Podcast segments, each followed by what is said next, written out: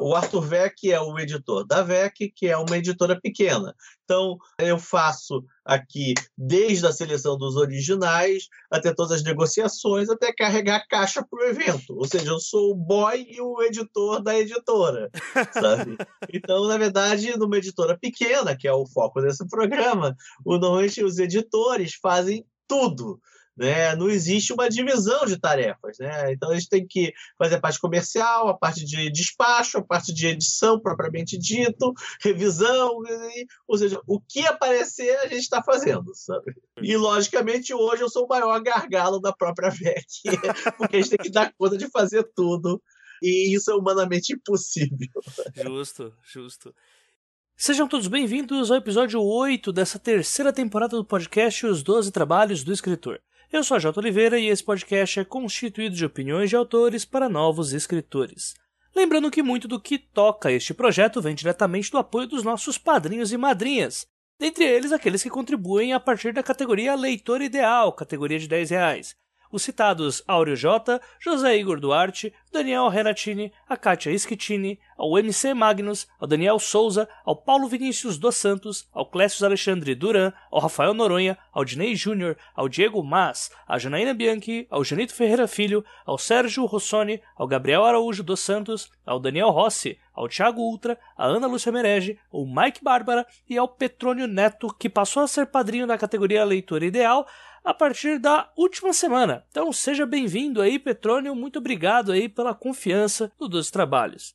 E se assim como eles você também quiser contribuir para com a continuidade desse projeto, faça sua parte através do link padrim.com.br barra 12 trabalhos e torne este podcast mais digno dos seus ouvintes.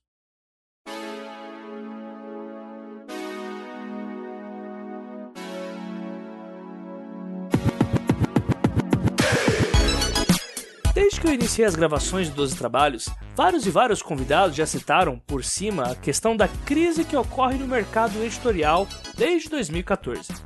O tal do botão é a crise já se tornou tão caricato que não sabemos exatamente o que de fato significa esse termo e quais as consequências deles para as editoras, para os autores e para os leitores. Para iluminar um pouco mais essa discussão, eu decidi convidar aqui o editor da AVEC Editora, o parceiro aqui do Dois Trabalhos, Arthur Vec que além de explanar um pouco sobre a situação atual do mercado, ele também vai falar um pouquinho pra gente sobre como que é o funcionamento de uma editora de menor porte, no que se refere à escolha de autores, tratamento com o mercado e modelo de negócio.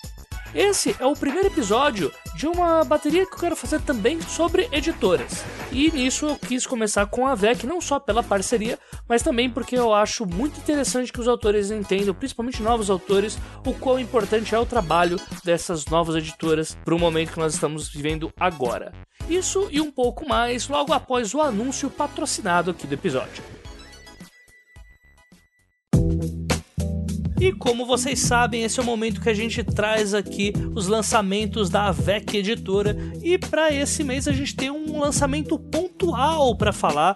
Como na semana retrasada nós já falamos sobre os financiamentos que estão aí para sair da forma e logo logo estarão já disponíveis para compra, hoje a gente vai falar de um que acabou de sair, a HQ Desafiadores do Destino, do autor Felipe Castilho. Felipe Castilho é autor de um legado folclórico que já apareceu aqui na primeira temporada e que vai aparecer de novo nessa, diga-se de passagem. E também é autor best-seller, que o Arthur vai falar um pouco mais pra frente também, pela intrínseca com a Ordem Vermelha, Os Filhos da Degradação. E o Felipe agora aparece com essa HQ steampunk muito legal, trazendo aí um time de heróis que vai mediar um confronto nas Ilhas Falkland, onde a gente está tendo um conflito entre dois reinos e esse grupo vai acabar indo para lá. Um grupo bastante alternativo, digamos assim, eh, desde cientista louco, mulher misteriosa e tudo mais que você imaginar, cheio de engrenagens, vapor e muita briga, muita guerra, muita conspiração, do jeito que o Felipe gosta de trazer. Então, assim, gente, as artes estão muito legais. Eu vou deixar todos os links aqui para vocês que quiserem comprar. O Felipe vai fazer o lançamento dele aqui em São Paulo ainda, mas as HQs já estão disponíveis para compra para quem quiser. Então, eu vou deixar aqui para vocês. São 64 páginas coloridas pelo Mauro Fodra. Favor, não confundir com a outra palavra que parece com Fodra. E colorido pela Mariane Guzmão já colocando Felipe Castilho como autor. São 64 páginas muito bem desenhadas, muito bem coloridas e para quem já leu alguma coisa do Felipe sabe que dá para contar com uma boa mostra de qualidade.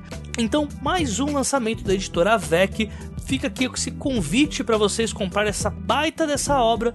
Os links estão aqui disponíveis e, por favor, compareçam lá no lançamento de Desafiadores do Destino Disputa por Controle de Felipe Castilho, Mauro Fodra e Mariane Guzmão.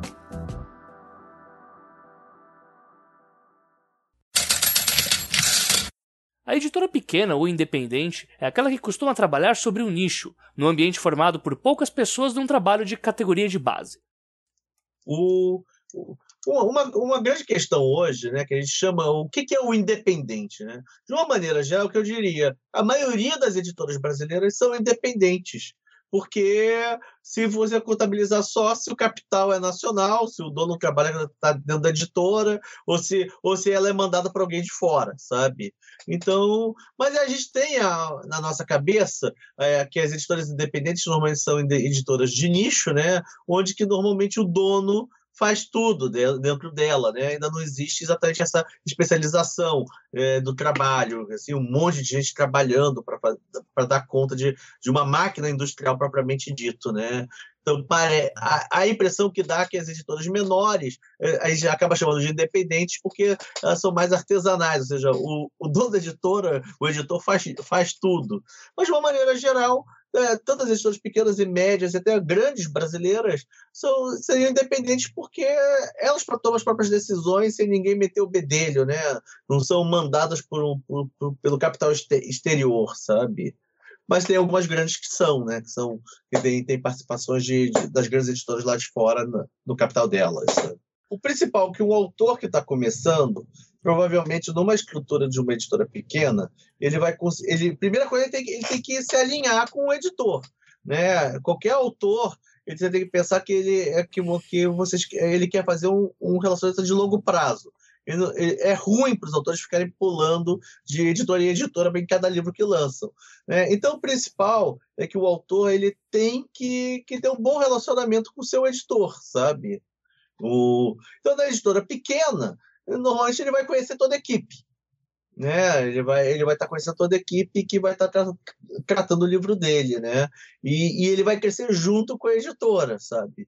E às vezes na editora grande, que às vezes às vezes os autores estão começando, acham que, ai, que lindo, maravilhoso, meu livro passou, eu vou começar numa editora grande. Só que o problema é que a editora grande já começa com tiragens muito maiores. Então, você, você para ser um sucesso numa editora grande, você vai ter que performar muito mais. E às vezes, para o autor que está começando, vai ser muito mais complicado se ele já não tem uma base de fãs construída, sabe? Perfeito. Então, tem esse porém também, né? Mas normalmente nas editoras grandes eles vão ter um editor que vai que vai estar tá tratando com o autor, cuidando dele também no, no dia a dia, sabe? Vai ter uma pessoa. Só que essa pessoa provavelmente vai ter menos poder de decisão do que a da editora pequena, sabe? Uhum. O principal diferença é, é que ela vai estar tá com o capital dela, né? O capital é menor, né? É, você tem poucas pessoas para fazer todo o trabalho, né? E o volume de livros normalmente são menores, né?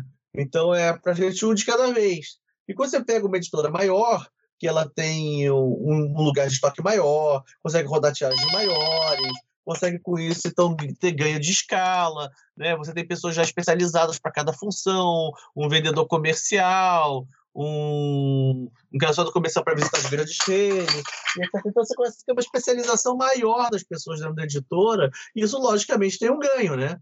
Eu, que tenho que carregar a caixa, fazer a expedição e falar com as, com as livrarias, provavelmente meu trabalho não vai ser tão bom quanto um, um cara de comercial que fica o tempo todo só é, falando com as livrarias, sabe? Só tem essa função dentro de uma grande, grande editora, sabe? E pro ouvinte agora tá vendo que todo o trabalho editorial tá em cima de uma pessoa só, o telefone não para de tocar. Em um momento. Não para de tocar. Se bem que hoje, hoje em dia telefone é coisa de velho, né?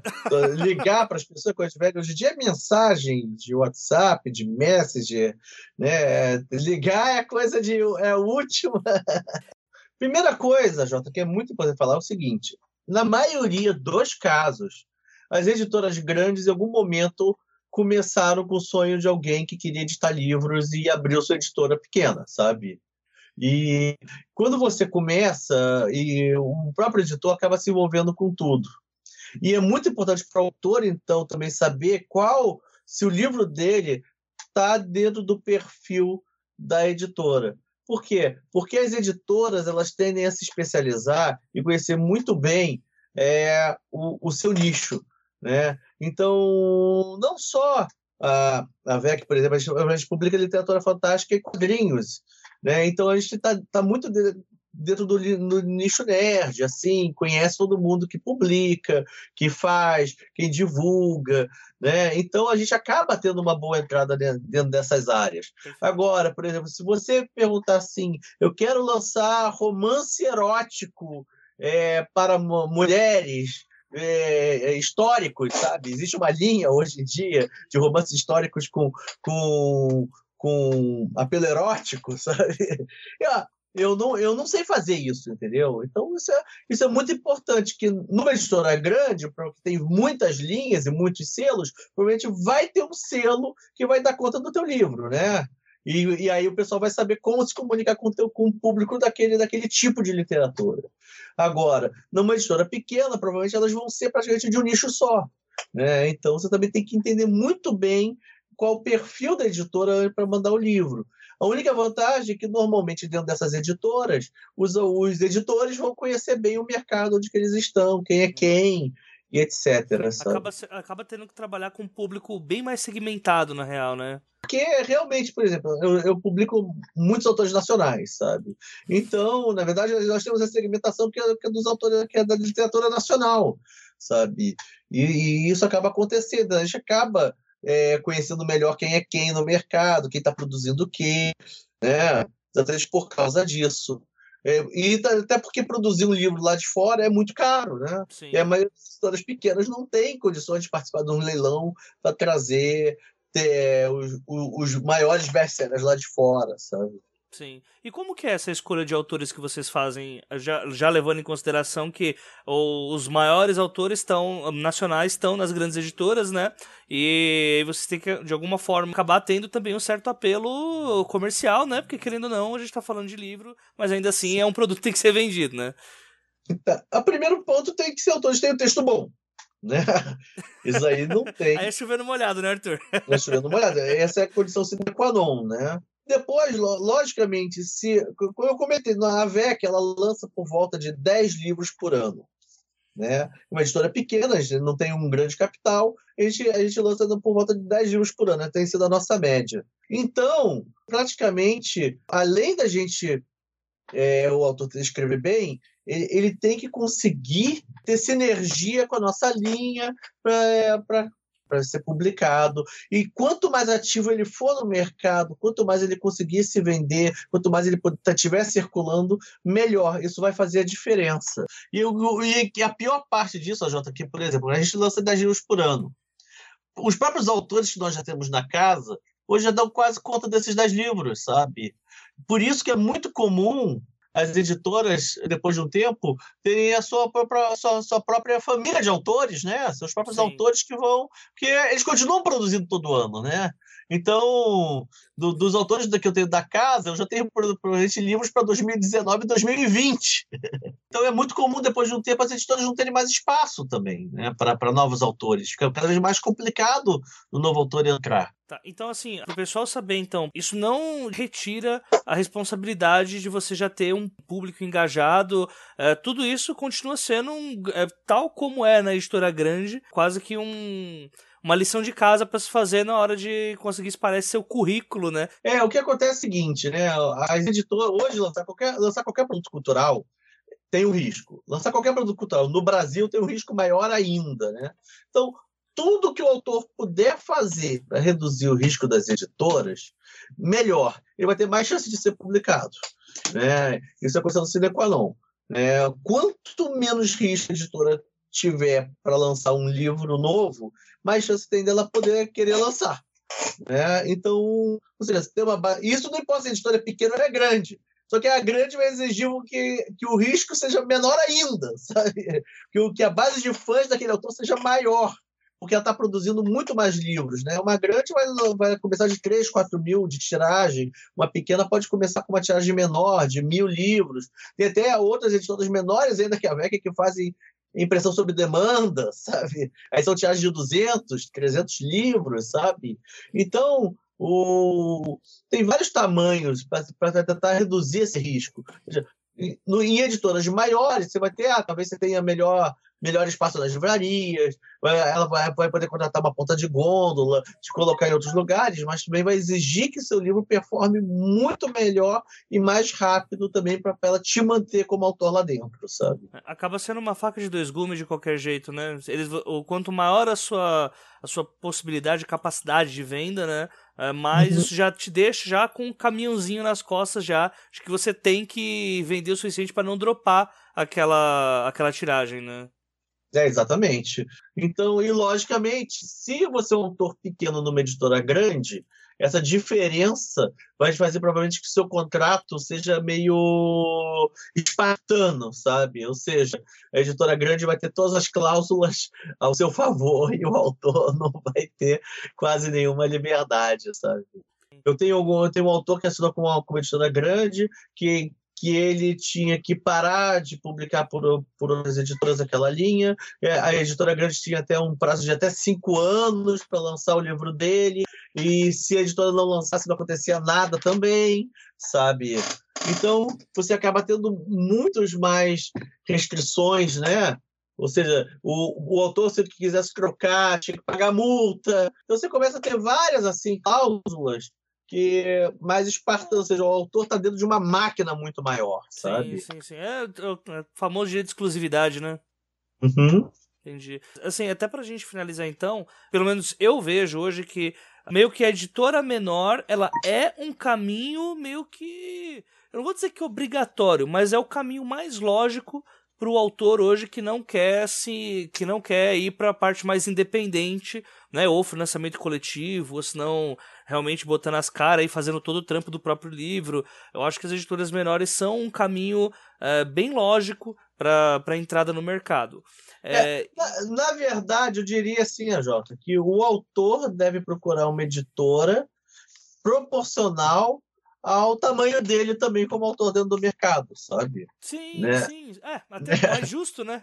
É justo. É justo, é justo que aí vão ser pares conversando, né? Sim, o, ou seja, sim. o autor e o editor vão estar com o mesmo peso. Vai ser melhor para os dois, é, para fazer uma parceria. Quando isso é desequilibrado, você tem um autor muito grande numa editora pequena, provavelmente ele vai querer exigir mais do que essa editora pode dar, e se for o contrário, a editora grande vai poder, pode exigir muito mais do que aquele autor pequeno pode dar, sabe? Sim. Então, o ideal é que você procure isso. O, a, o ideal seria o autor crescer junto com a editora, sabe? Uhum. Pequeno.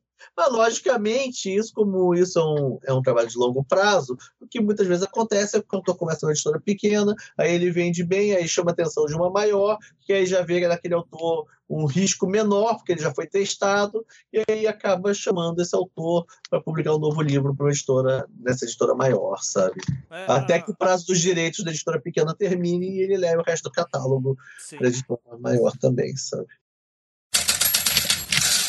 As novas editoras se apresentam como uma alternativa para momentos em que a entrada de autores nacionais no mercado através de editoras maiores esteja um pouco mais difícil, dado algum eventual momento de baixa. Eu, eu, eu, vou dar uns exemplos hipotéticos. Isso pode variar de editora para editora. Mas vamos dizer o seguinte: se eu rodo uma tiragem de mil livros, eu vou estar é, dividindo meus custos por mil livros. E normalmente eu vou ter que vender uns 500 livros para pro, os custos se pagarem. Então, numa tiragem de mil livros, normalmente a editora pequena precisa vender 500 para se pagar. Então, em princípio, um autor que venda 500 numa editora que rodou mil livros dele, ele se pagou. Né? Foi, foi bem. A editora já está contente. Oh, já, esse cara pagou todos os custos, agora os outros 500 eu vou ter meu lucro, sabe? O... Agora, por exemplo, numa editora grande que vai começar com uma tiragem de 3, 4 mil, para os custos se pagarem vão ser por volta de 1.200, numa tiragem de 3 mil, normalmente por volta de 1.200 livros, sabe? Ou seja, aquele mesmo autor, no mínimo, vai ter que fazer o. o vai, ter que, vai ter que vender 1.200 livros numa editora maior que rodou 3 mil para ele para ele para os custos se pagarem. A única diferença é que agora essa editora maior tem 1.800 livros que precisam ser vendidos para ela ter o lucro dela, para rodar a máquina dela. Né? Querendo então, no fim das contas, é difícil pra caramba vender essa quantidade de livro, né? É difícil pra caramba. Então é isso. Numa editora pequena, o cara roda de mil em mil, de 500 em 500, vai, vai rodando. Ela tá sempre apertada, porque se você tirar o teu lucro de 500 livros é pouquinho. Agora, se você está rodando 3, 4 mil livros, tudo bem, eu ganho uma. Pelo ganho de escala da gráfica, eu ganhei um pouco mais de, de folga. Ah, para pagar gráfica, essas coisas, eu preciso de 1.200 livros, não 1.500, 1.600, 1.700 livros. Mas, em compensação, esse autor precisa render muito mais. Agora, não estamos falando de vender 500 livros em X meses, estamos falando de vender 1.200, 1.500 livros em X meses. Né? Então, ele realmente ele vai ter que conseguir uma visibilidade muito maior para para o livro dele. Outra coisa que é muito importante: os autores acham que as editoras vão estar fazendo o marketing do livro deles eternamente, que não é verdade. A editora consegue ter um, um, um qualquer editora consegue ter um no início, no primeiro mês. No segundo mês, ela já está preocupada com os novos lançamentos. E aí é o teu livro que vai ter que conseguir um boca a boca, sabe? Então, o autor vai ter que ralar muito mais para conseguir conseguir o valor que é mínimo de vendas, sabe? E felizmente, na VEC, a gente já está conseguindo já publicar os segundos e terceiros livros de muitos autores. Eu já tenho autores que já estão chegando no quinto livro conosco em quatro anos, sabe? No caso do Azer Cordenonce. O Fred Rubin vai para o quarto livro dele, quarto quadrinho dele conosco esse ano também, sabe? Então a gente está conseguindo atrair outros autores. Por exemplo, vamos lançar agora um quadrinho do Felipe Castilho, que foi que foi best-seller pela Intrínseca ano passado e quis publicar o nosso o quadrinho dele conosco, sabe? Então isso também começa a acontecer. A gente começa a crescer juntos, os autores e a editora começam a crescer juntos, sabe? Sim, sim. E até porque. E aí você vai ver um negócio mó legal, né? Que é, você vê autores. É, você está falando do Castilho que publicou pela Intrínseca, mas por, pela Intrínseca, por exemplo, por os motivos que você já falou, não não ser uma editora aberta à, impressão de quadrinhos, por exemplo, acaba indo para a VEC por, né, já por ser uma coisa um pouco mais experimental também e por ser uma editora mais calcada nessa parte de quadrinho também, né? É, eu acho que a Intrínseca agora está produzindo quadrinhos. eu acho que eu tenho a impressão de que o Deus Americanos de quadrinhos saiu pela Intrínseca. Sim, do, mas aí não. Aí é aquela parada que a gente falou de ser quadrinhos best-seller já, né? Não tem tanto espaço uhum. experimental, né? Não, isso não tem. É, também você começa a ter essa dificuldade. Como eu comentei, por exemplo, o, o nicho de quadrinhos, ele é um, normalmente você pega uma Saraiva, uma, uma livraria grande, o que, que tem de quadrinhos é uma estantezinha. Né? Uhum. Às vezes não é nem. É, é um espacinho dentro daquela livraria, daquela mega store. Né? Então, um quadrinho, quando ele é um best-seller, ele vai vender muito menos do que um livro quando é um best-seller. É muito menos mesmo, sabe? Então, provavelmente, tem quadrinhos sendo best-seller não chegam nem a tiragem mínima que alguns romances saem, sabe? Sim, sim. Isso é verdade. Então, e o custo de fazer quadrinhos é, é, é igual de fazer um romance. Né? O, o trabalho que dá para produzir um quadrinho é quase igual a produzir um romance. Então, para grandes editoras que têm uma máquina muito grande, as tiragens de quadrinhos não são interessantes, sabe? A lógica de vendas de editoras menores e maiores é um dos principais fatores pela falta de investimento em autores de primeira viagem. O, o que acontece hoje é que até você não adianta você só tá com o livro na livraria. o leitor tem que querer comprar o teu livro, né? Tem que querer, tem que conhecer o teu livro. Né? De alguma maneira você tem que fazer chegar que o seu livro existe para esse leitor, ou pelos para os leitores daquele nicho que você está trabalhando, né? Então, hoje em dia, comunicação com redes sociais, internet, a comunicação das editoras está sendo muito maior. É, antigamente, as grandes, redes, as grandes editoras compravam uma ponta de gôndola da livraria e isso resolvia o problema. O leitor passava lá, ia ver aquele, o livro dela em primeiro lugar, ia ver aquela pilha saindo do chão, bonita, ia falar, pô, esse aí deve ser um livro bom, tá com destaque na livraria, e, e comprava o livro, sabe? Perfeito. Hoje em dia, no, esse, esse processo está mudando. Um, porque as livrarias estão. Teve as vendas online, né? Então, com isso, não adianta mais você ter a ponta de gôndola se, se a, a sua venda está online. E, e também porque com essa crise toda, as livrarias não estão pagando, então tão, tá tudo meio nebuloso, tá todo mundo tentando falar direto com o seu leitor. E aí, redes sociais é uma maneira. E, e o que acontece? como você na, nas lojas online você não tem, você tá, o seu livro está lá dentro junto com um milhão de livros. É, nesse ponto, os booktubers, né, a, a, mídia especializada é que vai separar o joio do trigo, né, é que vai mostrar, dizer para os leitores o que vale a pena, o que não vale a pena dentro desse mercado ser comprado, né. Uma vez que agora o dinheiro de todo mundo está tá suado, tá, tá, tem, todo mundo está com pouca grana no bolso, sabe? Até parece meu Inception do. Né, até eu puxando o sardinha mesmo, né? Já que a gente tem parceria, né, Arthur, entre a VEC uhum. e 12 trabalhos. Mas até não. Não só esse ponto também ajuda bastante, né? Mas também o próprio trabalho que os autores também desenvolvem com relação a isso, né? Ah, sim. Então, esse é o grande diferencial. Aqui dentro, dentro da editora, eu tenho casos de autores que só lançaram o livro e não fizeram mais nada, como autores que, que batalham o livro, vão em eventos, rodam o país, vão, é, vão onde que estão chamando, eles estão indo, e etc. E dá para ver claramente a diferença dos que se movimentam bem aqueles que não se movimentam, sabe? E isso se reflete nas vendas também dos, do, dos livros, sabe? Parte de eventos também, né? Que, que você tava falando. Ah, sim. Porque o evento que o autor vai ele tem um contato direto com o leitor, né? Então ele faz esse, esse corpo a corpo que muitas vezes a editora não consegue fazer bem. Né? Imagina, aí, aí uma, uma editora pequena como a VEC tem, tem só um editor que faz tudo. Então, também a chance de a gente estar num evento com stand também não é grande, não é, é, é pequena, sabe? Eles não conseguem ter grana para pagar stand no, nos grandes eventos, não conseguem sair da editora para passar 10 dias numa bienal, sabe? Então, os autores participando junto, pegando junto, se divulgando, indo, participando de podcasts, de, de, mídia, é, falando em mídias sociais, etc isso dá muito mais pano para manga, sabe? Aí a gente sente que os livros vendem melhores quando os autores estão engajados também, sabe? O Arthur também falou um pouco sobre a necessidade de paciência do autor, pois o tempo curto gasto para cair em armadilhas de mercado também poderiam ser empregados em aperfeiçoamento pessoal para uma carreira um pouco mais sólida. Ah, o primeiro ponto é o seguinte: muitos autores querem realizar logo o seu sonho de ter o livro publicado e correm para o primeiro que diz que vai fazer.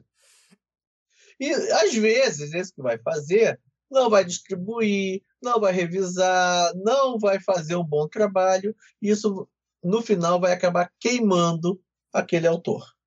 Né? O, mercado, o mercado é meio cruel, ele não gosta de dar segundas chances e ter, ou terceiras chances. Então, se você lança um livro que, que encalha, que está mal feito, que, não, que, que o pessoal torce o nariz, é, teu nome fica queimado, né? Então, esse é o grande problema, que na ânsia, muitas vezes, de, de ser publicado, o autor acaba queimando etapas e acaba lançando um livro ruim, né? O, e o melhor dos autores vai precisar de uma boa revisão, de uma boa edição. Nenhum texto, por mais revisado pelo autor que seja, vai estar pronto depois, se não for lido por algumas pessoas, por leituras críticas, com uma boa revisão, com um bom copy desk, é, uma boa capa, uma, uma boa, uma boa impressão também, um bom, um bom projeto gráfico. Então, tem muitas etapas aí que muitas vezes, é, em algumas editoras gráficas, que a gente tem chamado assim, elas estão imprimindo o livro, mas não estão fazendo todas essas etapas, sabe? E ainda estão então, cobrando, então, né? Que é o... Ainda estão cobrando e cobrando bem, sabe? Então, então, muito cuidado. Não quer dizer que, assim, como eu comentei antes, tudo que o autor fizer para reduzir o risco, tem mais chance do livro ser publicado. Não quer dizer que o autor não possa pagar o seu primeiro livro, o seu segundo livro, uma parte da tiragem, ou toda a tiragem que for, para ser publicado. Mas tem que fazer isso com as pessoas certas, sabe? Que é o grande problema, porque nas editoras pequenas, também o editor está se virando nos 30 com os livros que ele está produzindo. Então, tudo vai demorar mais tempo, sabe? Então, tem que ter paciência. Como eu te comentei, a Jota, aqui na VEC, só os os autores da casa dão conta do que eu vou lançar em 2019. Pois é, pois então, para a gente conseguir colocar um autor novo, é complicado, sabe? E até porque não é assim, quando a gente fala, é, só para deixar claro para o pessoal, até para não confundirem muito o que, que é a, essa questão de pagar ou não a publicação e tal, o problema não é não é pagar ou não pagar, né? Mas sim a falta de transparência que existe nesse tipo de negócio, né? Não, mas pô, o Dois Trabalhos sempre foi contra esse tipo de coisa, esse tipo de editora. E assim, a, o problema, o que é. O que aqui do, no podcast a gente sempre fala contra mesmo, é sobre esse tipo de, de editora barra gráfica, que na verdade é uma pirâmide, né? Que sempre cobra a cobra dos autores um valor astronômico que eles vão lucrar. Eles logo de cara já lucram duas vezes mais do que eles lucrariam para entregar um serviço muito menor, né? Que é um serviço que eles até acabam usando para cortar custo, então eles não fazem a diagramação direito, não fazem é, a folha não é, não é de melhor qualidade, revisão também não, não há muita questão de ser feita por um profissional bom. Né? O que é comprado é, ah, vamos imprimir seu livro da melhor forma possível e você vai ser publicado em mais de um país diferente, né? Ah, e coisa que não, não acontece. Quando, quando você fala sobre isso, sobre é, diminuir os riscos, né? Não é nem só, não é não só a, a publicação é, que ambas as partes também contribuem, né? Até depois negociando em cima de direitos autorais e tal, como até se o autor, por exemplo, quiser fazer uma capa melhor e falar, ah, vocês não têm cacife pra fazer uma capa melhor, pô, então deixa aqui que eu, é, eu ajudo vocês a fazer uma capa mais chamativa e tal pro livro, ou senão é, uhum. colocar alguma outra coisa, mais ou menos por esse ponto que você tá indo, né, Arthur? O, o que é muito importante é o seguinte, AJ, um livro que sai da VEC, se ele é ruim, ele, ele queima todo o meu catálogo. Eu não posso me dar o, ao, ao luxo de, de, publicar um livro ruim, sabe?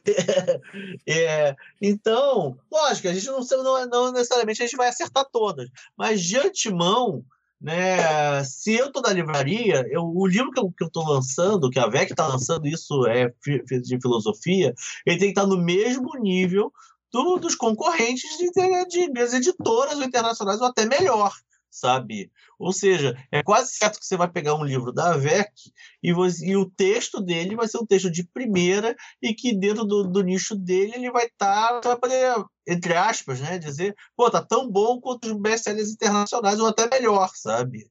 Então é isso que a gente procura, né? É, é uma a AVEC tende a trabalhar com autores que sejam engajados, de, de, e que ao mesmo tempo consigam produzir textos que a gente chegue e diga, pô, isso aí tá, tá nível internacional, sabe? A gente pode vender esses jeitos pro resto do mundo que tá no, que tá no patamar do que é do, que, do melhor que é publicado internacionalmente, sabe? Sim. O objetivo não é única e exclusivamente lucrar, né? Mas sim criar um nome, né? Criar uma trajetória, né? E criar credibilidade principalmente com o público, né?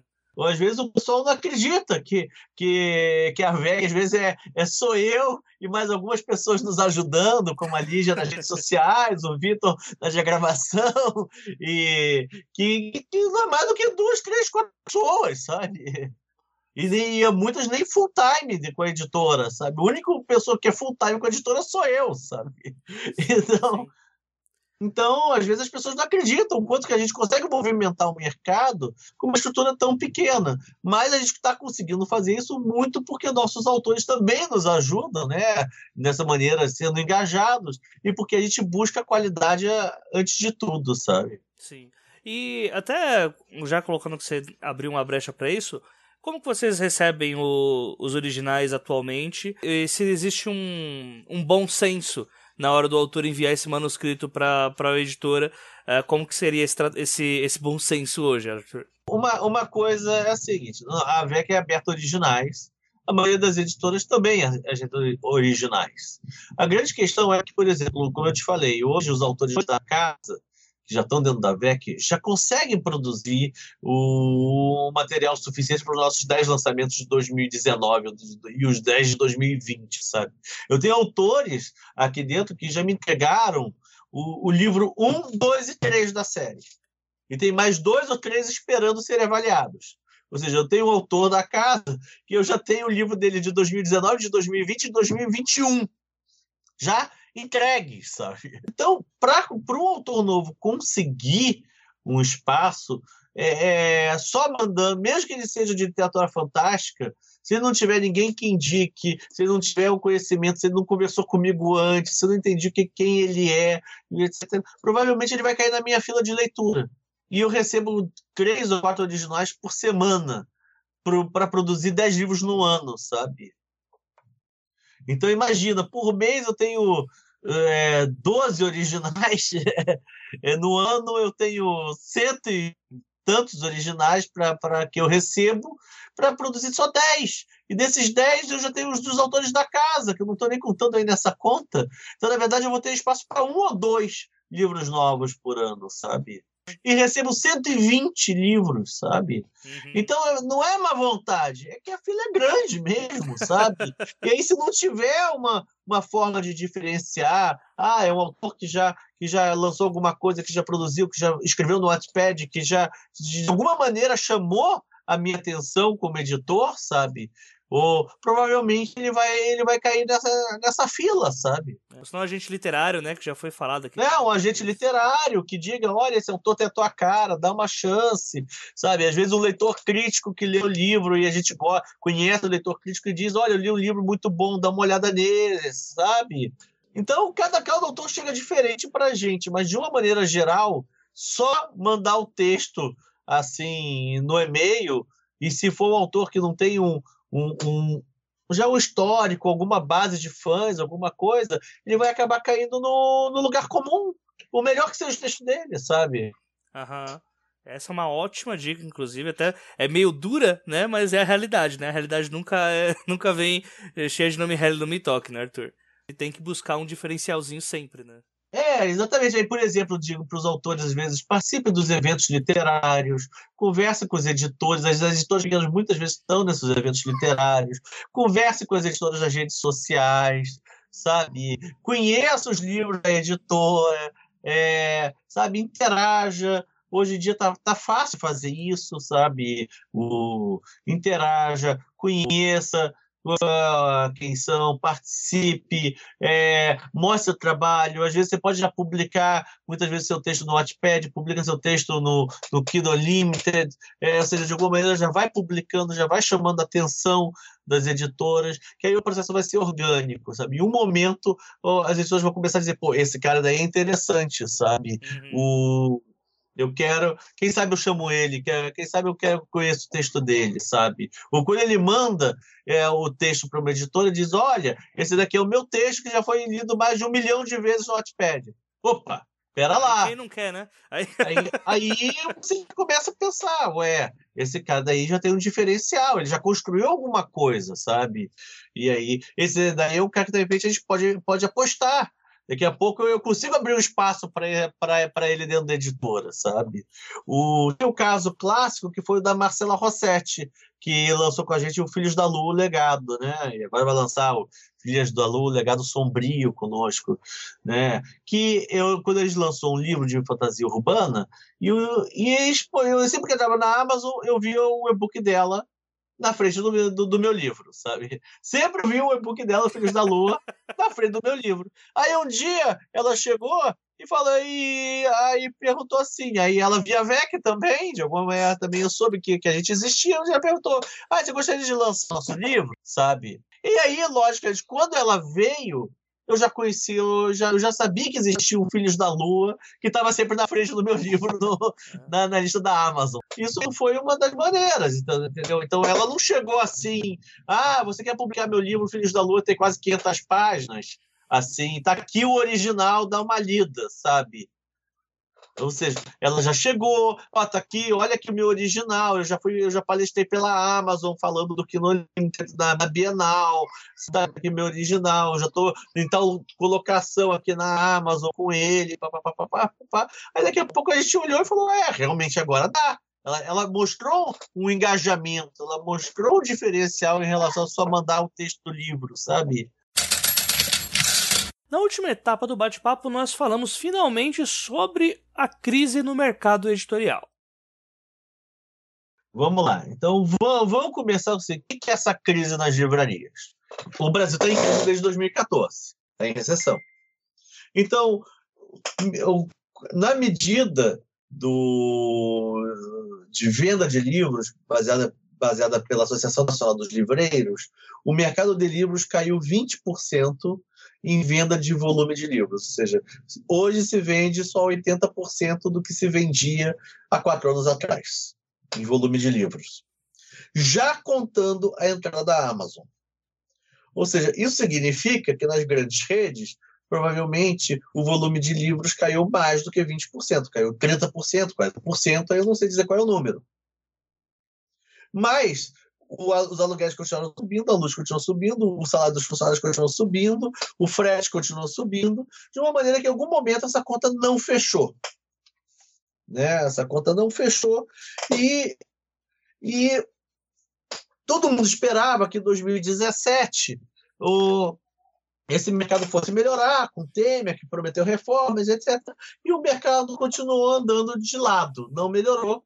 E aí todo mundo que tinha gordura para queimar já tinha queimado as gorduras, não tinha mais o que fazer. E as grandes redes, de uma maneira geral, para não abrir mão dos seus pontos de venda, decidiram então botar essa conta nas editoras e nos seus fornecedores, deixando de pagar os seus fornecedores. Aí uma fez, a outra seguiu. Então, de uma hora para outra, as maiores livrarias do mercado pararam de pagar seus fornecedores. Quebrou as livrarias começaram a ter, não pagaram, os distribuidores começaram a quebrar, gráficas começaram a quebrar também. Por quê? Aí o que aconteceu? As livrarias tomaram calote, as editoras tomaram calote, e ao mesmo tempo não podem mais mandar novos livros para quem, quem, tá, quem não está pagando. Então também perderam os seus pontos de venda. Né? É isso que a gente está falando. Então, e tem um efeito duplo. Eu tomo um calote, isso vai piorar meu, meu capital de giro, meu fluxo de caixa, e eu ainda perco aqueles pontos de venda para onde eu mandava, e agora eu não posso mandar porque eu não vou receber o que vender lá, sabe? Então, isso está gerando um grande problema no mercado. Então, ao mesmo tempo, eu tô, eu tô super estocado, as editoras estão super estocadas, porque não venderam o que precisar, o que já tinham feito, porque agora não pode mandar para as livrarias. As distribuidoras estão quebrando, eu estou perdendo contato com algumas livrarias que estavam bem, tô, as editoras estão tendo que reduzir o seu volume de lançamentos. E o que acontece? Aí começa a acontecer um efeito cascata. Por isso que eu reduzo meus lançamentos, a livraria que estava sadia tem menos lançamento para vender. Ela começa a vender menos também. Então, ela começando a vender menos, aquela crise que ela ainda estava suportando, ela deixa de suportar. Então começa um, um, a gráfica que eu rodava meu livro, vendendo, é, vendendo, rodando menos livros, daqui a pouco ela quebra também. Então isso começou a ter um efeito cascata para todo o mercado, sabe? Uma bolha, né? É, foi uma grande bolha aí que aconteceu porque por causa desse não, não pagamento, né, da do... É, ninguém esperava ter quatro anos de queda de venda de livros, né? E também tem um efeito aí cultural. Ou seja, com a entrada do streaming, de outras formas de, de uso do tempo, né? Como ver a série no Netflix, né? usar Facebook, redes sociais, Instagram etc. As pessoas também estão com menos tempo para leitura. Sim. Se já não era muito, agora estão menos. Sim. Então, mesmo o cara que era super leitor, que antes lia quatro livros no mês, agora está lendo três ou dois, sabe? Porque também está vendo a série no Netflix, está tá, tá rodando, tá olhando as redes sociais, também, também diminui um pouco o volume, a quantidade de leitores que ele tem, porque ele está com o tempo mais dividido em outras atividades, sabe? Só para o ouvinte entender um pouco melhor, ô Arthur, uh, no caso, o, o problema, no caso, não é que a livraria não está pagando as editoras, a livraria não está pagando os fornecedores. Né? É, as editoras, a editora é um dos fornecedores. Mas, por exemplo, a Saraiva tem é, fornecedores que são fabricantes de games, sabe? Sim, perfeito. E para a editora pequena hoje, o quanto que isso afeta? É, porque dá a entender que, ah, mas a editora pequena ela já não, já não, já não fornece livro para tantos locais assim, né? Já não tem tanta distribuição, então teoricamente é, isso afetaria menos e tal. Como, qual que é a, a, a, o olhar de quem trabalha com esse nicho já? E até para mostrar que na verdade essa crise ela essa crise editorial ela meio que acaba indo para todos os lados né? Essa crise da livraria. O, o que acontece é o seguinte tem, tem tem grandes editoras que tal que tem sua, as grandes editoras precisam vender muito. Que aonde que elas conseguem vender muito? Na, nas grandes redes que que estão deixando de pagar agora. As grandes editoras, muitas, estão com um grande problema porque as vendas. De, a gente tinha perdido as vendas para o governo, né? Que há muito tempo não estão comprando, comprando livros, né? E perderam a venda das grandes redes que elas não estão pagando. Então, tem muitas grandes editoras que realmente estão muito complicadas, sabe? Estão com a situação complicada, porque às vezes essas grandes redes representavam 50%, 60% das vendas delas, sabe? Algumas editoras pequenas não estão sentindo tanto porque nunca tinham conseguido entrar nessas grandes redes, sabe? Aí essas são que estão navegando melhor, porque elas nunca dependeram dessas grandes redes, sabe? Porque não chegaram nem do ponto de terem seus livros lá dentro. Então essas aí estão no outro patamar também que às vezes se sentem menos essa, essas, essas questões. Agora, de uma maneira geral, imagina o seguinte, a Saraiva tem, tem, tem mais de 100 lojas. Se ela compra um ou dois livros por loja, ela está comprando 200 livros. Né? Imagina que uma, uma, uma, editora pequena faça uma tiragem de mil ou de dois mil. Isso já representa 10 a 20% da tiragem numa primeira compra da, da Saraiva, sabe? Então começa a fazer diferença para as editoras perder 100 lojas de uma tacada só, entendeu?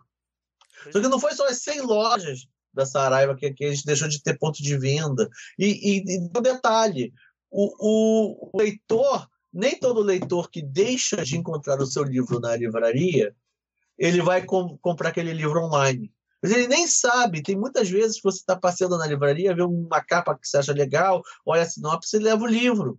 Então, não necessariamente eu, eu vou substituir perfeitamente. Ah, a livraria não tem o livro da VEC, eu vou comprar o livro na, no site da VEC, sabe? Provavelmente é, vou passar na livraria, não tenho o livro que eu quero, vou comprar um lanche no McDonald's e não vou comprar livro nenhum. E depois vou assistir uma série no Netflix, sabe? é. Agora, se eu tivesse visto o titulado, talvez eu comprasse, sabe? Sim. Então, não, então, essa compra, não essa troca não é perfeita. Ou seja, ah, o livro não está na livraria, vou procurar online, sabe? Tô sendo meio preconceituoso com isso, Arthur, mas eu, eu, eu, vejo também que entra muito essa coisa de o papel e o físico, e acaba que não se tem tanto essa cultura de vasculhar livro na internet, né? Só um público muito específico de leitores é que vai, por exemplo, procurar, ah, vou procurar quais são as novidades da VEC no site da VEC, ou senão o ou que vai para a Amazon e para ali só na primeira página só. Não tem essa esse senso de, ah, deixa eu dar uma olhada nos corredores aqui da livraria no shopping para ver se acha alguma capa que me interessa, né? É, aí cada vez mais. Então, ou seja, na verdade, são os heavy users, né, os maiores leitores, os colecionadores, etc., que, que entram nas lojas online para comprar. Uhum. É, o, o, a grande maioria dos leitores não é heavy user de, de leitura. É, leem. Compra um livro de vez em quando na livraria da, do bairro, na livraria da cidade, na, no, no shopping, quando passa de maneira acaba levando alguma coisa. Mas assim, no... Isso que está se perdendo, né, para grandes editoras, né? Uhum. Ou seja, se você está com o livro lá, tu rodou um livro e não está recebendo.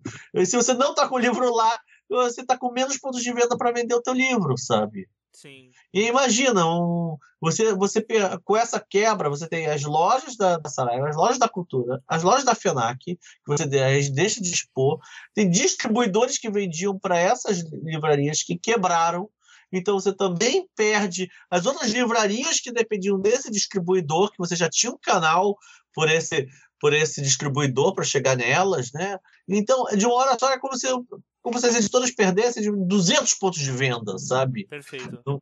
Numa tacada só, sabe?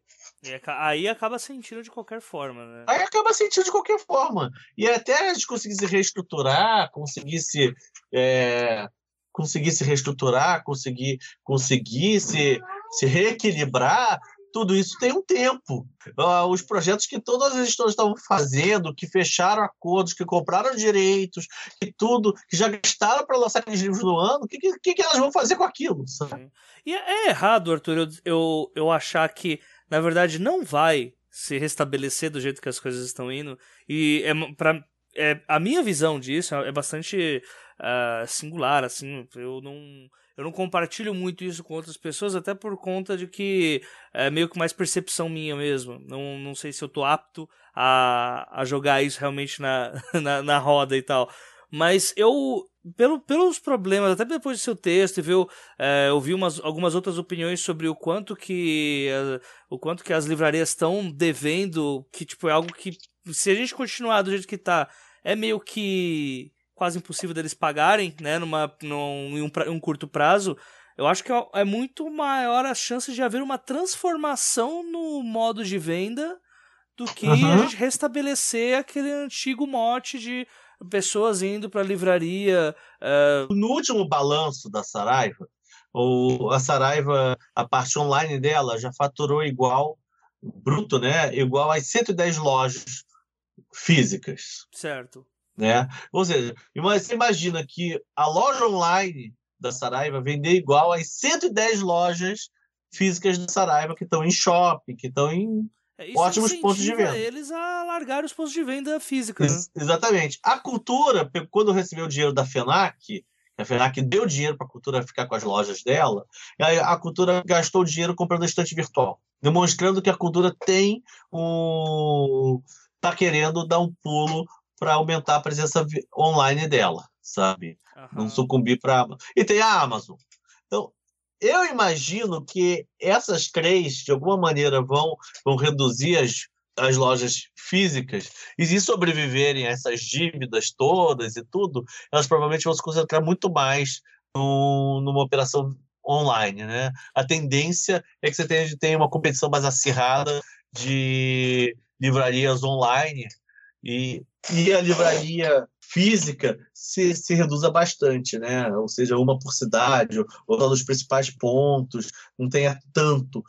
Eu espero que, que tenha uma retomada também das livrarias de bairro com eventos, sabe? Sim, mas, sim. Mas, mas ninguém sabe se livrarias menores, especializadas, ou de bairro, isso com eventos, etc., se isso vai conseguir ter um volume suficiente para ela, elas sobreviverem, sabe? Então, é, o que eu sei é que essa tendência do, da, da compra online está aumentando.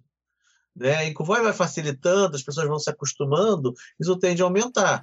Com isso também, provavelmente, os youtubers, os, os formadores de opinião vão ter um, um, papel cada vez mais importante, já que a pessoa não vai mais navegar na loja, não vai encontrar o título da loja, porque não vai ter mais livraria. É, os formadores de opinião também vão ter uma importância maior sabe? E provavelmente as livrarias vão, vão ser menores e vão ter que ser, ser muito calcadas em eventos também, sabe? Aham. É, bem provável mesmo que isso aconteça. E ainda mais que a gente tá nessa moda, é, de certa forma, boa, só que eu acho que tá muito é, overexcited, né? Que é o tal da todo empresário querendo seguir o, o, modelo de a maior livraria do mundo que não tem nenhuma unidade física, a maior rede de hotéis que não tem nenhum hotel, né? Tipo... É, a, o grande problema mesmo, Jota, é que você conseguir ter uma comunicação direta com o público para uma tiragem, vou dizer, de uma, de uma editora grande, de 3, 4 mil livros, sair todas por, por compra online, é complicado, sabe? Não é acho fácil. Que é inviável, acho que é inviável, na real. É, Até porque então isso é só funciona. complicado. Isso só funciona se houvesse uma necessidade constante que influenciasse as pessoas ao tempo inteiro estarem procurando livros on- online, né? E não é o que Então- acontece, né? Então, nesse momento, até essas editoras de nicho, tipo a Aleph, a Dark Side, que também tem, uma, tem obras mais voltadas para o colecionador, para o nicho, começa a, ter um, começa a ter também um público mais cativo, sabe? Mais, mais, com uma, elas estão se comunicando mais próximas do público, Aham. sabe? Isso é uma vantagem, né? O problema é que você também conseguir fazer uma comunicação que chegue no nível de vendas que você precisa para compensar a perda das livrarias é, também é complicado, sabe? Não é fácil, sabe? Aham. E você consegue ter alguma perspectiva futura disso? Ou por enquanto tá extremamente tão incerto quanto nós já estamos falando aqui? Ah, O mercado está incerto, está começando a, a se estabilizar. As pessoas já estão no mercado já considerando que essa dívida está impagável, pensando em outras maneiras. Já estão começando algumas outras redes que não são do eixo Rio-São Paulo a ocupar alguns espaços que que estavam vagos com essas favor, quebras né? de distribuidoras. Por exemplo, a Livraria Curitiba está abrindo um, um novo CD de distribuição em São Paulo. A, a Rede Leitura pelo que parece, está pegando a- a- algumas lojas da Books, que eram na- nas rodoviárias e nos aeroportos, sabe? Então você está vendo algum movimento de algumas redes que estavam mais sadias de livrarias, ocupando algum espaço, sabe? Perfeito. Então, é, já é alguma luz no final do túnel, mas até o mercado todo se se realinhar, se reorganizar, provavelmente vamos ter mais quebradeiras antes disso, né? Porque você precisa ter você precisa ter mais é, ou capital de giro, ou velocidade, ou agilidade para conseguir se mexer a tempo de não se não quebrar antes disso, né? Exatamente. Mas tá complicado. Tá complicado, a Jota. É que teve, teve meses aqui que eu vi o, o que eu faturei ano passado, né? O que a gente vendeu ano passado de livros. E a gente, com mais lançamentos, a gente olhou e falou: Meu Deus, não é possível que tenha sido só isso esse mês, sabe? Como é que a gente vai pagar as contas? Tipo isso, tipo isso.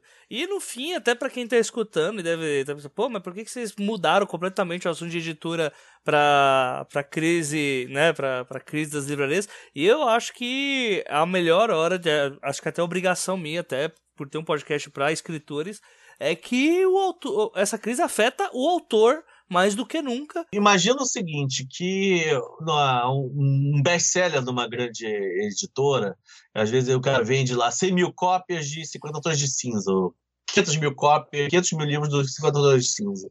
Esse valor que entra permite que a editora lance outras coisas que tenham um risco maior, que não sejam tão vendáveis. Sim. Então, o que acontece? No momento que, que esses best-sellers estão vendendo menos, eu também tenho menos capital para arriscar. Sim. Isso significa que o autor nacional que quer entrar também vai ter menos espaço, sabe? O, a própria editora pequena, né? Nós, eu, vou, eu provavelmente vou pensar, eu vou pensar duas vezes de lançar um autor novo no momento de crise, sabe? Uhum. E acho que até dá pra gente falar, né, Arthur, que mais do que nunca é útil que o autor agora sim não dependa da livraria para vender, né? Que ele, só pelo próprio nome dele, já venda. Isso, acho que pro atual momento, é o que todas as editoras estão pedindo, né? Tipo, alguém, ou um autor que vá ser buscado pelo nome dele, né? É, agora não é o momento da, da- nenhuma editora fazer, fazer investimento de risco, sabe? Ou seja, ah, vou publicar esse livro que eu achei que eu- pode ser que venda bem, sabe? É. Isso tudo, a maioria das editoras que eu conheço pegaram a maioria dos seus lançamentos e jogaram para 2019 e olha lá, sabe? Uhum. Estão lançando só aquilo que, que precisa ser lançado esse ano por contrato ou para poder ter um mínimo de presença na, é, lançamento, sabe? Para poder ah, conseguir sobreviver até o mercado voltar a dar, respirar novamente, sabe? É, o negócio está complicado mesmo. Nós, pelos aqui da VEC, conseguimos a- assim al- algumas parcerias, alguns livros que nós íamos lançar, financiados pela editora, acabaram indo para o Catarse, né? Nós, eu senti bastante, sabe? Eu tive que dizer para quase todos os meus autores, olha, o teu livro que a gente ia lançar esse ano, vamos lançar só em 2019, sabe? né, é. de alguns, algumas coisas que a gente tinha planejado para esse ano, foi dureza, sabe? Não, não foi fácil, não, sabe? E se vocês gostaram do bate-papo com o Arthur Vec, da editora Vec, e quiser entender um pouco mais sobre o que ele já produz e é anunciado todo o episódio aqui no 12 Trabalhos. Bem, a, a Vec ela nasceu em 2014, né? E, e agora em 2018, então nós, nós fizemos quatro anos de existência. Nosso, e vamos provavelmente vamos fechar o ano com 40 livros lançados né? Que é bastante coisa para uma editora pequena, sabe? Com essa média de 10 livros por ano, né? O é, nesse segundo, no, no, início desse ano, nós lançamos o, nossa primeira tradução do livro de literatura fantástica, que é o Magia em Jogo, né? E lançamos também o número 2 da Joanne Jones, então, nosso primeiro semestre não foi tão forte assim de lançamentos. E, e lançamos também o Bettina Vlad e o Castelo da Noite Eterna, que é um livro juvenil do, do, Douglas MCT, que é um autor que já tinha lançado Necrópolis pela Gutenberg, e que, foi, que, que é um livro juvenil bem bacana também da, da menina que descobre que é filha do Drácula, né? E tá bem, tá bem, tá, o pessoal tá, tá elogiando muito nas redes sociais o livro. E agora, no segundo semestre, nós estamos, vamos ter alguns lançamentos de quadrinhos, praticamente, né? E alguns outros romances, como O Segredo de Jacques Martin, que é o, uma edição comemorativa do, do centenário do Hélio do Soveral, que é um autor multimídia que faleceu no, uns anos atrás. E como também vamos ter o Vera Cruz, e depois em quadrinhos vamos ter o os, Desafiadores do Destino, do Felipe Castilho, depois Bonnie Cartola, Silas, o Le Chevalier 2 e de repente Vazio. Então vamos ter aí uma boa leva de quadrinhos e alguns romances agora nesse segundo semestre. E sempre colocando que o Borne Cartola, ó. Né? que, que, é, que mangá, né? Que mangá. É, vai ser, vai ser o nosso primeiro mangá nacional que, que nós vamos mangá, lançar. Cara. É o quadrinho nacional estilo mangá que nós vamos lançar, vai ser o Borne Cartola. Então eu estou bem animado com ele, mas ele está no final do catarse dele, eu acho que vai financiar. Eu estou considerando ele dentro da nossa é, rede de publicações, nosso cronograma. É, então a ajuda é financiar o Borne Cartola e o Vazio são os nossos dois projetos que estão no catarse nesse momento. Então. É, e fora isso, vamos ter o Le Chevalier, dois em quadrinhos, que, que, saiu, que era um romance nosso, que nós depois lançamos o quadrinho, agora vamos lançar o segundo quadrinho. Vamos ter aí o Desafiadores do Destino do Felipe Castilho, né? Que, que foi o best-seller brasileiro no final do ano, com a Ordem Vermelha, os filhos da, é, que foi lançado na CCXP de 2017, né? Nós ganhamos a Jota esse ano também, pelo reconhecimento do nosso trabalho, três prêmios Leblanc, que foi dado pela UFRJ, né? Melhor quadrinho nacional 2017 com a Infância do Brasil, melhor romance de literatura fantástica com Guanabara Real e o melhor quadrinho internacional com a Lena. É, então foram os prêmios Leblanc que ganhamos. Ganhamos também com Guanabara Real, Alcova da Morte, o prêmio Agis da, da Associação Gaúcha de Escritores. Né? E até o momento nós também ganhamos agora o troféu Gibi Fest com a canção do Cão Negro, também como reconhecimento da produção gaúcha, né? dos dois autores aqui no estado. Sabe? Já que, que nas livrarias pode ser que você não encontre com tanta facilidade, né? Sempre no site da VEC tem, né, o link, né, na vecstop.com.br, quanto na Amazon também. Aí depois temos nas livrarias Curitiba, Martins Fontes Paulista, Travessa e outras redes, né, do, do país. Mas sempre online vai ser mais fácil, né, na Amazon na, na, e no site da editora, sabe? Aí é certo que vai ter, sabe? Cara, muito obrigado mesmo pelo papo, Arthur. Tipo, foi muito legal. Gostei pra caramba de chamar você para falar de todos esses assuntos aqui. É sempre bom falar sobre uh, o, o meio editorial que é mais de guerrilha. É, é, um trabalho assim que é importantíssimo, né? Até porque uhum. se não houver essa, é, eu não vou, se não houver essa concorrência, né? E se não tivesse espaço para novos autores, para novas, para iniciativas novas, a gente não consegue é, ter uma literatura mais é, plural e a gente acaba sempre indo pro ponto comum. Então eu gosto pra caramba do trabalho de vocês e pra mim é uma honra também aí ser, ter essa parceria também do podcast com a VEC. Sempre ah, sim. É e sempre vale falar pro pessoal apostar nisso, porque esse episódio mais do que nunca também vem para mostrar que o, que o, o trabalho sério que o Arthur faz com a VEC. Obrigado mesmo, Arthur. É, eu sou fã também dos trabalhos do escritor, né? Esse é um dos motivos qual a VEC é, é, fez a parceria com vocês, né? Também para a gente estar tá divulgando nossos livros com vocês, porque eu acho que o trabalho do, dos trabalhos do escritor também é um trabalho muito sério e tem que trazer também o, autores que são referências hoje no mercado, né? De, na, na, na, produção de livros, etc. Então é, também é muito relevante. Né? O 12 Trabalhos do Escritor hoje é um dos melhores podcasts que eu conheço para quem quer é, começar como escritor ou aprender um pouco mais sobre, sobre escrita. Sabe? E chegamos ao fim deste oitavo episódio, onde falamos sobre editoras e crise no mercado com Arthur Vec. Sempre lembrando que nos comentários desse episódio ou nas redes sociais o assunto continua e através dele, quem sabe, nós possamos trazer dúvidas para uma eventual segunda, ou terceira ou quarta parte, que algumas delas nós com certeza teremos. Lembrando que também vamos entrevistar editores de grupos editoriais maiores e é sempre bom deixar essa questão aqui levantada para vocês também mandarem as suas perguntas para que possam ser feitas para esses editores. E não deixem de nos seguir no Twitter através do arroba os 12 trabalhos no Instagram, no arroba 12 Trabalhos, pela página do Facebook, também arroba os 12 Trabalhos, ou mandar as suas sugestões para o e-mail os12trabalhos arroba leitorcabuloso.com.br. Lembrando que em todos esses arrobas e e-mail, o 12 é número. E além do apoio patrocinado dos nossos amigos da VEC Editora, o 12 Trabalhos também vai ao ar graças ao esforço do pessoal que atua por trás das cortinas caso do Daniel Renatini com o design e do Igor Silva com as redes sociais. E claro, este que vos fala, J. Oliveira, com a edição. Nos vemos na próxima quinzena, onde nós falaremos dessa vez sobre transmídia, com os autores Christopher Caster Smith, Enéas Tavares e Eduardo Spor. Até lá, uma ótima semana a todos e não se esqueçam, sejam dignos de suas histórias. Até a próxima quinzena.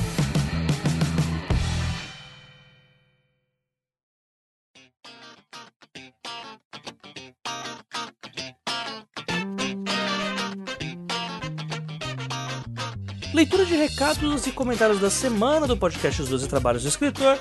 Leitura referente ao episódio 7B, que foi o episódio de FAQ, que foi gravado com a Clara, com a Larissa, com o Eric e com o Thiago Lee. Primeiramente, eu queria agradecer para todos os ouvintes que enviaram as suas perguntas lá para o episódio de FAQ. Uh, pode ter certeza que o episódio ficou muito mais legal graças às perguntas que vocês enviaram. E, por favor, continue enviando, tá bom? Porque numa próxima oportunidade que eu conseguir chamar os autores para a gente poder falar um pouquinho sobre uh, outras dúvidas que vocês possam ter de primeira viagem ou não, com certeza vai ser legal já ter um acervo ali de perguntas prontas para serem feitas. Uh, alguns comentários do último episódio, foi um episódio que eu gostei bastante da interação que o pessoal teve, não só pela página, pela página um pouco menos, mas mais pelo Twitter, tá bom? E dos comentários que eu peguei aqui, o primeiro comentário aqui do usuário que chama Zero, ele fala sobre o quão legal seria nós fazermos um episódio sobre histórias interativas, histórias que o leitor ou o jogador toma decisões que mudam o rumo dos personagens. Ele deixou uma mensagem bastante grande aqui e, na real, é um assunto que eu nunca tinha pensado em tratar em episódio aqui dos trabalhos, até porque Uh, o mercado de livros interativos que fuja um pouco daquela ideia de destrua esse diário, ou enfim, esse tipo de livro, é bem pequeno aqui no Brasil. Agora a gente tá tendo uma ascensão por conta dos jogos da Telltale, né? O jogo The Walking Dead, Game of Thrones e, enfim, outros jogos que, para quem não sabe, uh, são histórias em que você toma as escolhas e a história vai se alterando de acordo com as escolhas que você toma. E existe um mercado também uh, de livros que trata disso e não tem como público-alvo apenas o público infantil. Então eu conversei com o Arthur, inclusive, porque um dos autores que é referência nesse assunto aqui no Brasil, ele é da VEC Editora e provavelmente em breve, ou nessa temporada ou na próxima, o que é o mais provável, com certeza nós vamos ter um episódio falando sobre essa interação e não só por conta de que é um tipo de narrativa diferente para quem lê ler, mas principalmente porque até tecnicamente para o escritor deve ser um grande desafio e que particularmente eu não faço a mínima ideia de como é possível fazer isso e até digo mais, eh, como que dá pra gente pensar em tantas vertentes de escolha que o leitor possa ter. Então fica aqui meu muito obrigado para esse usuário zero. Uh, muito interessante que a gente tenha mais perguntas desse tipo. Uh, e com certeza, como eu já falei para vocês, os comentários que são feitos aqui no Dois Trabalhos são muito importantes. E esse literalmente faz com que o episódio não acabe e até mesmo crie um novo episódio, né? E também tem o comentário do Mike Wivani, que ele coloca aqui pra gente o seguinte: Eu venho por meio deste comentário registrar que este foi o episódio mais zoado desse podcast. E sem sombra de dúvidas, um dos mais divertidos de ouvir. Eu não entendi direito esse zoado, espero que isso seja bom. Sério, vocês conseguiram passar muito conteúdo bom e as zoações lá pro final serviram para dar uma boa aliviada. Muito bem-vinda ao ritmo do programa. Parabéns à produção e aos participantes. E eu espero que o formato seja usado outras vezes, quem sabe um quadro à parte. E a ideia é essa mesmo, Mike. Eu espero mesmo que grande parte dos, dos ouvintes tenham gostado desse episódio. Uh, eu, assim, muita gente no Twitter ainda veio falar sobre o, o como o episódio acabou sendo cortado, né? E tipo, sim, é, foi uma gravação que tive que cortar pelo menos uns 20 ou 30 minutos, acabou virando um episódio proibidão aí. Mas a ideia é essa mesmo, e claro, como eu já disse, pra gente fazer mais episódios como esse, é só vocês mandarem mais perguntas, mandarem mais questionamentos, que aí dá para trazer autores uh, com experiências diversas e quem sabe numa próxima autores com de uma literatura um pouco mais introspectiva, né, que possa defender o seu legado aí das acusações gravíssimas feitas por Clara Madrigano. O último comentário que tem aqui na página do podcast é o comentário do D-Rock, que sempre comenta aqui, que eu vou ler ele na íntegra, porque a gente respondeu perguntas dele, né? Inclusive, vocês tiveram as respostas uh, das perguntas que enviaram. Deixe aqui no comentário também o que vocês acharam pra gente saber se conseguiu responder e caso não, numa próxima oportunidade também isso pode ser feito. O comentário do G-Rock é o seguinte: Obrigado por responder a minha pergunta. Primeiro, eu peço desculpas por não ter sido tão clara a minha questão e talvez até ficou melhor pela resposta ampla dos convidados. O meu romance tem de fato vários protagonistas e um autor. Aqui eu não entendi se é um autor ou um ponto de vista, mas enfim. É, ou como a Jota disse, os protagonistas fazem parte de um grupo de guerreiros. É, eu já notei que o Eric Novello disse sobre a hierarquia desses protagonistas e acabei fazendo isso meio que inconscientemente. Sobre cortar personagens, tem razão. Eu já estava pensando em tirar um da história, perguntei as minhas betas sobre ele e percebi o quão era dispensável. Tem outro também que possui relevância no enredo, mas acredito que possa mesclar o que aconteceu com ele e outro personagem e assim retirá-lo da história. É, pensei muito desde que fiz essa pergunta e até tinha pensado em duas opções. Uh, uma de protagonizar somente três personagens e distribuir os capítulos entre seus pontos de vista, e a segunda, que eu achava mais improvável, é o de definir um único protagonista deste grupo e focar a história no ponto de vista dele. Em relação à proposta do Thiago Lee, quando ele diz que, da mudança dos pontos de vista no mesmo capítulo, eu também já percebi isso no livro sétimo do André Bianco, que alimenta o ponto de observação entre o protagonista a cada parágrafo. Há também o livro Pedro Páramo, de Juan Rufo, que as visões mudam bruscamente do nada. Serviu até de inspiração aos 100 anos de solidão, que eu não li ainda, mas dizem ser do mesmo estilo. Pedro Páramo é confuso, difícil de entender na primeira leitura, mas essa foi a intenção do autor, provocar o leitor, fazer parte da sua imersão com a história. Obviamente não é o meu objetivo com esse romance, então eu passarei longe disso. Valeu! E muito obrigado aí pro D-Rock pelo feedback aí, com, a, com, as respostas que a gente deu. E realmente todos esses pontos aqui que você colocou são bastante interessantes. E é até algo que há muito tempo, quando eu tinha começado a fazer meus primeiros cursos e oficinas de literatura, era uma dúvida que pairava bastante na cabeça das pessoas sobre como iniciar a escrita né? Sobre quando você tá só pelo instinto ali, chegando na tela branca do Word, como que você vai escrever, qual que é a voz do seu personagem. E a princípio, deveria ser algo simples, mas quando você ainda tá em branco, quando você tá imperbe, uh, são muitas escolhas que normalmente quando você já tem uma certa experiência escrevendo, você acaba já meio que pulando etapas porque sabe o que, que algumas histórias precisam e outras não.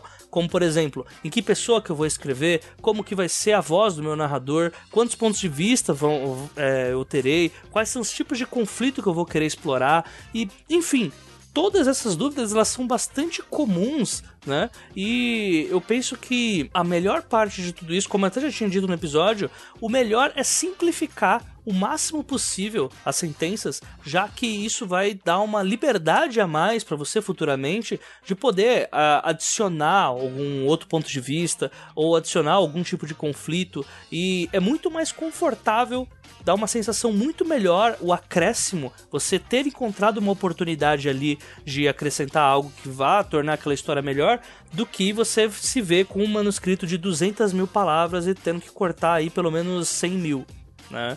Então, eu acho que é um desafio a princípio você é, ter o instinto para poder escrever um romance, né? Pelo menos uh, as dúvidas iniciais elas raramente vão ser todas respondidas, de forma que é normal a gente acabar errando em algumas coisas, mas a parte divertida da coisa é você poder ver esses livros do passado, uh, ver como que as coisas estão rolando hoje, né? É, dá para você conseguir tirar um bom paralelo da diferença, da transformação que a literatura veio tomando e até nesses exemplos que você colocou aqui, dá pra gente entender você ter um livro hoje que ele te deixa mais perdido, não seja algo que as pessoas queiram ler, né? Perto do que seria, sei lá, ou uma série na Netflix ou coisa do tipo. Eu cheguei a conversar na semana passada com um autor que me pediu uma leitura crítica e a gente conversando, o papo foi realmente esse que eu tive com ele, que foi Uh, eu acho que hoje a gente não tá mais com a possibilidade, isso é uma opinião pessoal minha,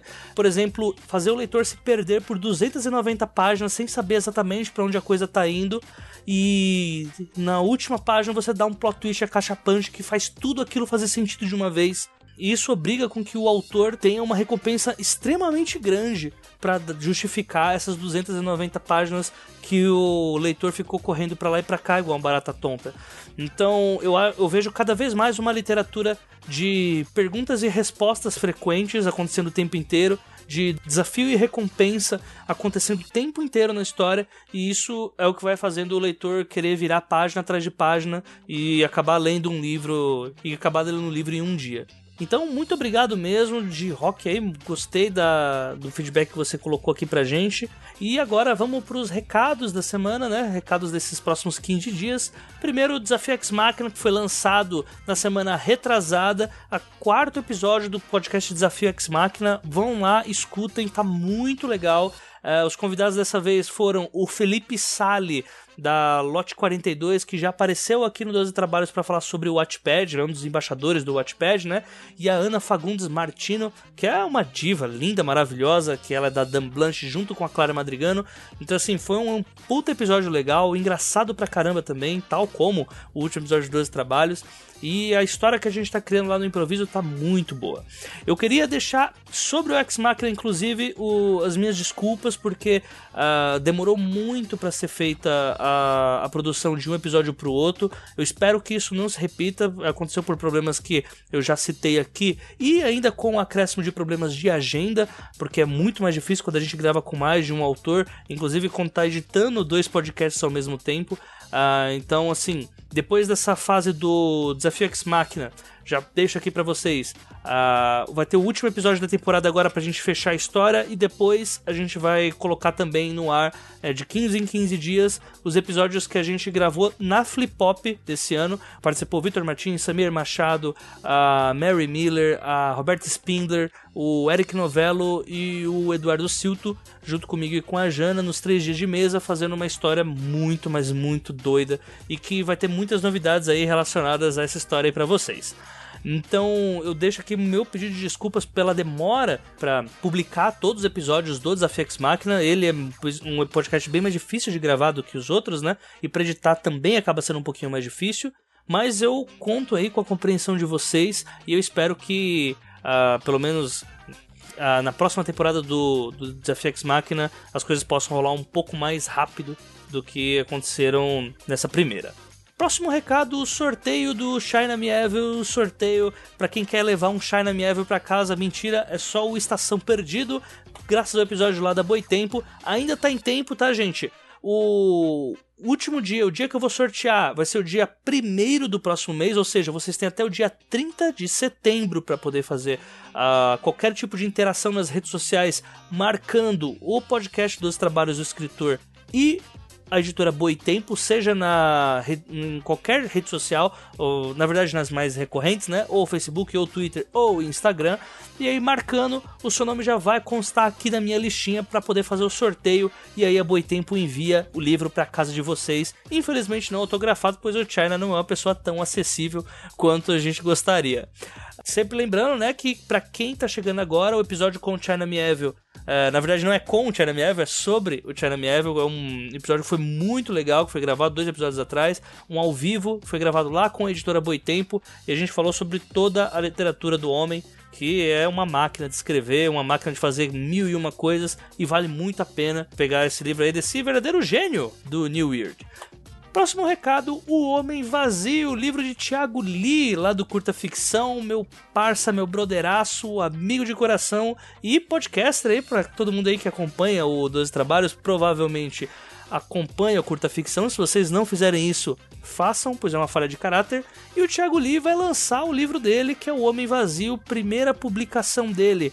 Uh, física, publicação física que veio através de edital. Então é um tipo de publicação completamente diferente aí dos padrões que a gente está mais acostumado. Inclusive, o Thiago Lee está mais do que convidado para vir falar aqui no Dois Trabalhos sobre publicação por edital. Vamos fazer aí, o para quem é de São Paulo, fazer o Bruno Covas pagar várias publicações aí pra gente. E principalmente Uh, fica aqui o convite para vocês no dia 20 de outubro na Biblioteca Viriato Correia, para quem é daqui de São Paulo. O Thiago Lee vai fazer o lançamento do livro. Uh, mais informações eu vou deixar no próximo episódio, quando, tiver mais, hum, quando a gente estiver mais perto. Ainda não tenho aqui o horário exato em que vai acontecer. Mas vai ter bastante coisa legal lá, vai ter a presença do pessoal do podcast de literatura, com certeza, e vai ter aí vários convidados legais para quem gosta uh, dos convidados que aparecem aqui no Dois Trabalhos e para quem gosta de conhecer os podcasts pessoalmente. Lá vai ser o point, lá vai ser o dia. O Homem Vazio de Thiago Lee, lá na Biblioteca Viriato Correia, no dia 20 de outubro. Horários passo no próximo episódio.